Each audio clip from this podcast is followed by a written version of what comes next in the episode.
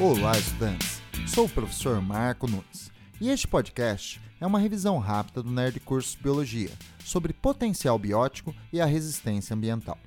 Em geral, as populações de seres vivos em condições ambientais ideais possuem um grande potencial reprodutivo de gerar descendentes, chamado de potencial biótico. Se concretizado, seria capaz de provocar um rápido e contínuo crescimento das populações. Mas o potencial biótico não se concretiza. O crescimento real das populações é menor, pois nem todos os organismos nascidos sobrevivem para se reproduzir. As populações reais não crescem continuamente, mas sim atingem um equilíbrio. O potencial biótico não se expressa, pois há fatores que se opõem a ele. Em conjunto, são chamados de fatores de resistência ambiental.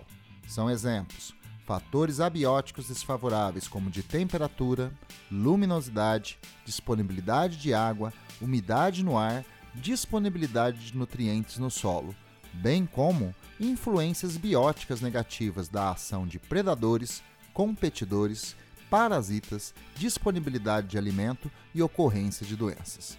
Por isso, o potencial biótico não se concretiza e o tamanho das populações se estabilizam em um nível relativamente constante, denominado capacidade de sustentação máxima, que é o número de indivíduos que o ambiente pode sustentar.